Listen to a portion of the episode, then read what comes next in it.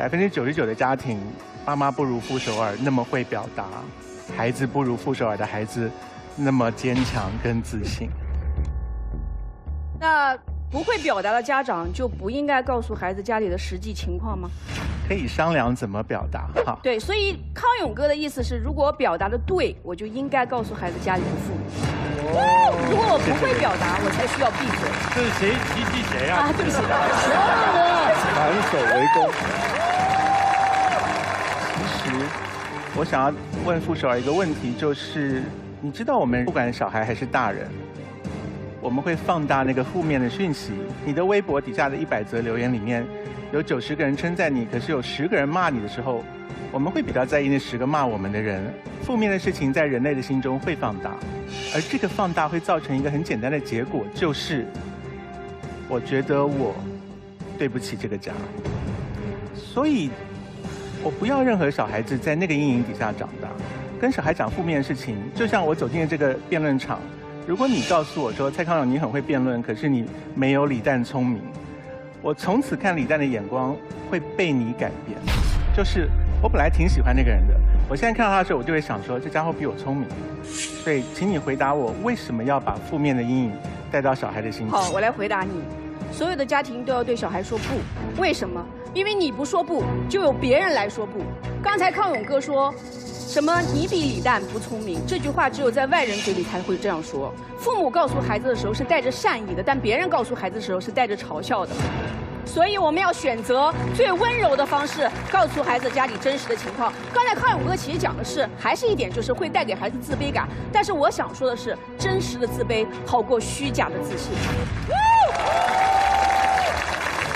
石头里也能长出顽强的草，但是肥皂泡里开不出自信的花。嗯，好厉害，好厉害。我觉得其实首尔，你跟我一样都是比较好强的个性，所以我们其实，在面对人生的选择的时候，我们倾向做那个困难的选择。可是有很多的小朋友，如果从小被爸爸妈妈告知说你其实不够聪明，不要这样想了。你其实不够自信，所以不要做这件事了。你其实智商不高，不要考这个学校了。我我想不出有任何温柔的方法，能够不伤害这个小孩子在未来做选择的时候，会自己限制了自己的想象力。恰恰相反，我不会告诉我的儿子不聪明，我会告诉他家里不富裕，但是你这么聪明，你这么帅气，你有这么多的闪光点，为什么要把自信建立在金钱上？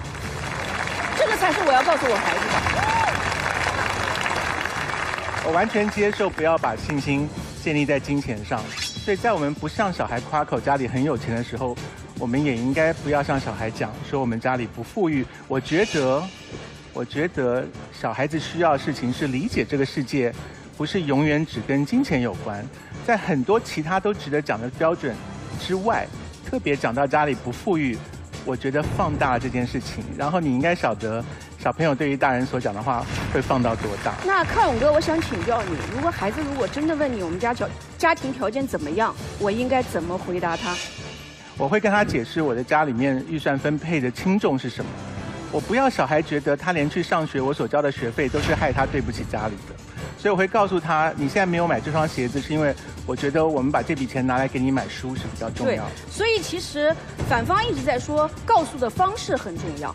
我告诉孩子现在没有，但是以后会有。我不会告诉孩子现在没有，注定没有。所以不能因为不知道怎么告诉就不告诉，而是要注意告诉的方方式方法，对吗？可是所谓的告诉的方式跟方法当中，就是请不要包含我们家不富裕这个说法。突然又让我意识到，双方都极其坚定，只是表达方式完全不一样。康永哥坚定而含蓄地说：“就是不要这样。”而傅首尔坚定而顽强地说：“为什么？”跟输赢无关。我问傅首尔一个问题，就是说，如果题目是那个我们家很有钱，然后我应该告诉小孩我们家很有钱，你会怎么选？呃，一般不富裕，就不富裕是个最好的答案。